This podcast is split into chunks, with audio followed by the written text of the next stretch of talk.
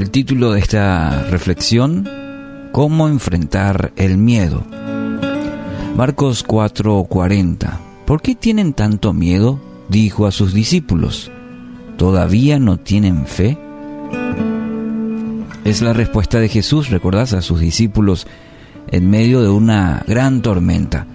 El miedo se había apoderado de ellos y olvidaron que en la barca estaba Jesús, el Hijo de Dios. Y algo similar seguimos experimentando en nuestras vidas, cuando nos vemos amenazados por las tormentas de la vida, cuando perdemos el control de nuestra barca. Los vientos golpean tan fuerte nuestra vida que parece que en cualquier momento caeremos. El miedo ahoga la fe, paraliza nuestros sentidos espirituales, nubla nuestra visión de manera que creemos que Dios no actúa, no actúa en medio de la tormenta, Él sigue dormido. Estos discípulos vieron los milagros de Jesús. Acababan de recibir poderosas enseñanzas del Maestro. Pero a la hora de la verdad, a la hora de la verdad tuvieron miedo. La fe sucumbió. Esto simplemente refleja nuestra condición de vulnerabilidad. En las tormentas de la vida ocurre lo mismo. Solo tenemos dos opciones.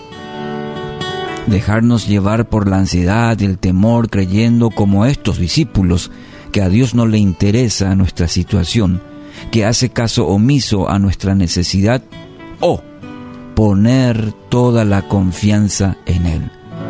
Que estando Jesús en nuestra barca podemos estar seguros. Las tormentas no podemos evitar, pero ser presa del miedo sí. ¿Cómo enfrentar entonces el miedo? A través de su palabra que hoy te dice, que hoy nos dice a cada uno, no tengas miedo, pues yo estoy contigo, no temas, pues yo soy tu Dios, yo te doy fuerzas, yo te ayudo, yo te sostengo con mi mano victoriosa.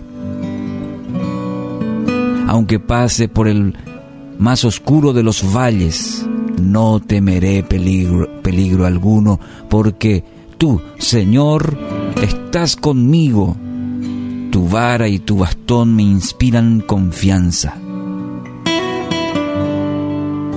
Yo soy quien te manda que tengas valor y firmeza, no tengas miedo ni te desanimes, porque yo, tu Señor y Dios, estaré contigo donde quiera que vayas.